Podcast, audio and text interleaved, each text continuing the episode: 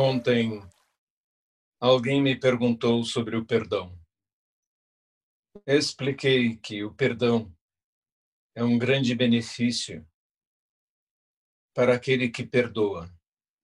Porque ao não perdoar, mantemos dentro de nós sentimentos de mágoa, às vezes de vingança, sentimentos malévolos que nos perturbam e nos tiram a paz.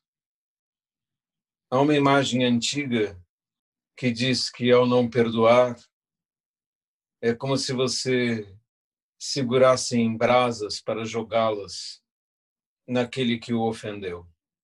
O primeiro a se queimar é você mesmo. Mas há um pensamento ainda mais profundo a esse respeito esse pensamento do perdão ainda considera eu aqui, o lá. Ignora o sentimento de unidade e interconexão de todos os seres. Conserva muito viva a ideia de que temos um eu que pode ser magoado, pode ser ofendido.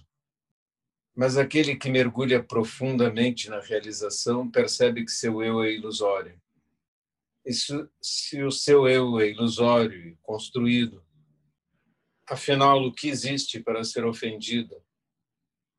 O que existe para ser magoado? Se no lugar de nosso eu colocamos o vazio, a vacuidade, o vazio de um eu de todas as coisas, o vazio do eu dentro do outro, e se tudo que ele faz também só ocorrem por causas e condições, por condicionamentos, por karma passado.